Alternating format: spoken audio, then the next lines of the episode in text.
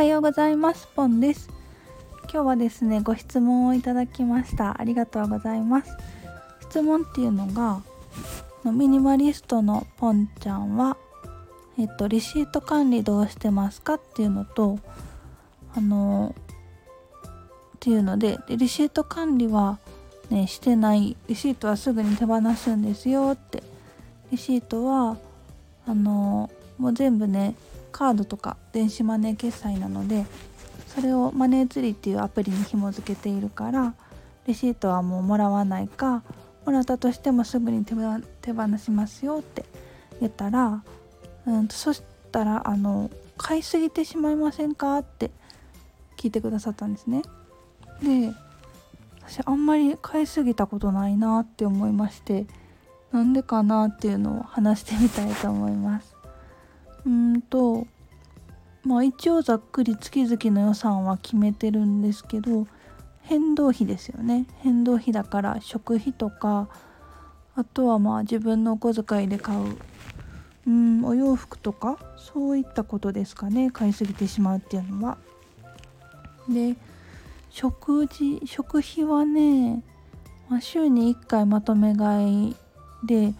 大体もう買うもの決まってるんですよね。野菜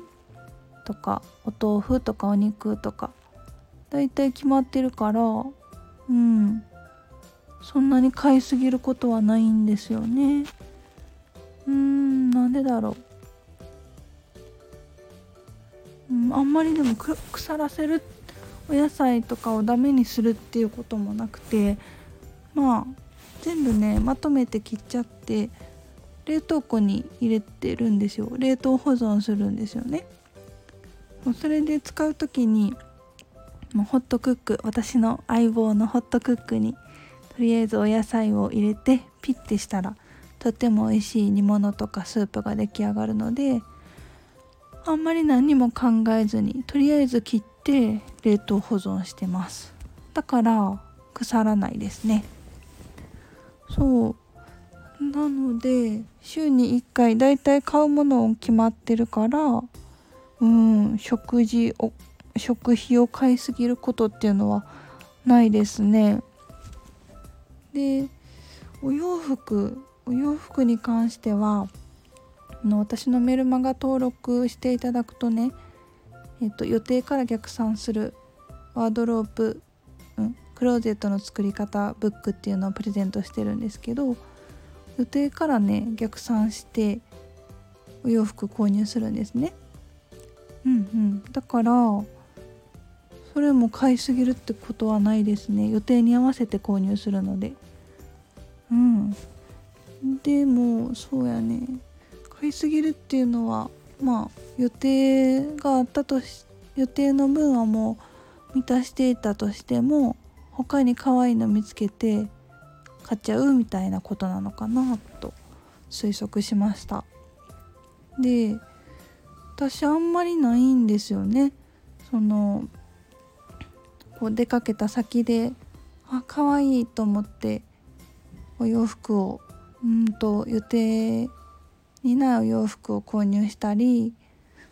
うん、文房具とかのノートはねストックいくらあっても困らないのでよく購入するんですけどあんまりそういうインテリアとか小物とかうん衝動的に買いすぎることがないんですよね。でなんかね私はそういう可愛いものがあったとしてもそれを別に所有しなくてもいいなって思ってるんですよ。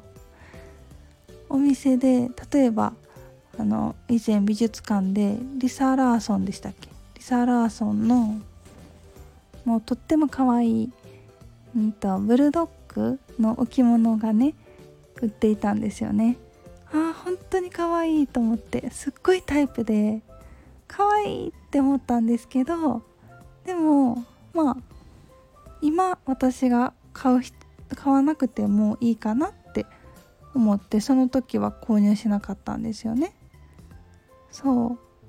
う。なんか別に私が持っていなくても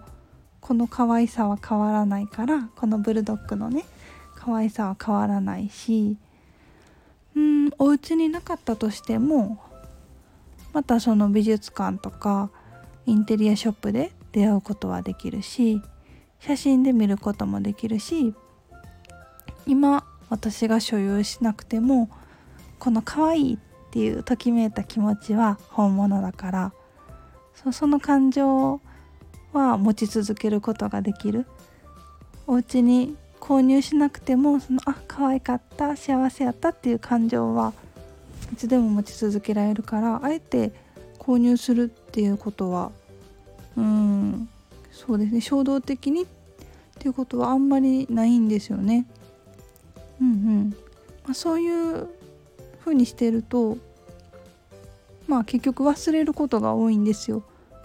可愛い素敵ってその時は思ってもまあ今購入しなくてもいいかって思って購入しなかったらいつの間にか忘れてることの方が多いんですよね。そうでこのリサ・ラーソンのブルドッグは忘れないんです これはもう3年以上前の出来事なんですけど未だにああ可愛かったなキュンって思い続けてるんですねそうだからねきっと良きタイミングで購入すると思うんですけど。うんだから衝動的にね買いすぎるっていうことはないです。衝動的に買いすぎることがない理由は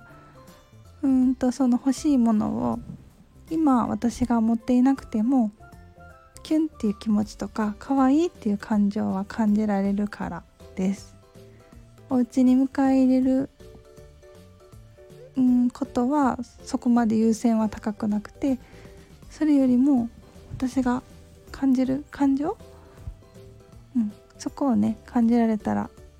十分幸せって思っているのであえてこう衝動的に購入するっていうことはないです。はい、ではではありがとうございました。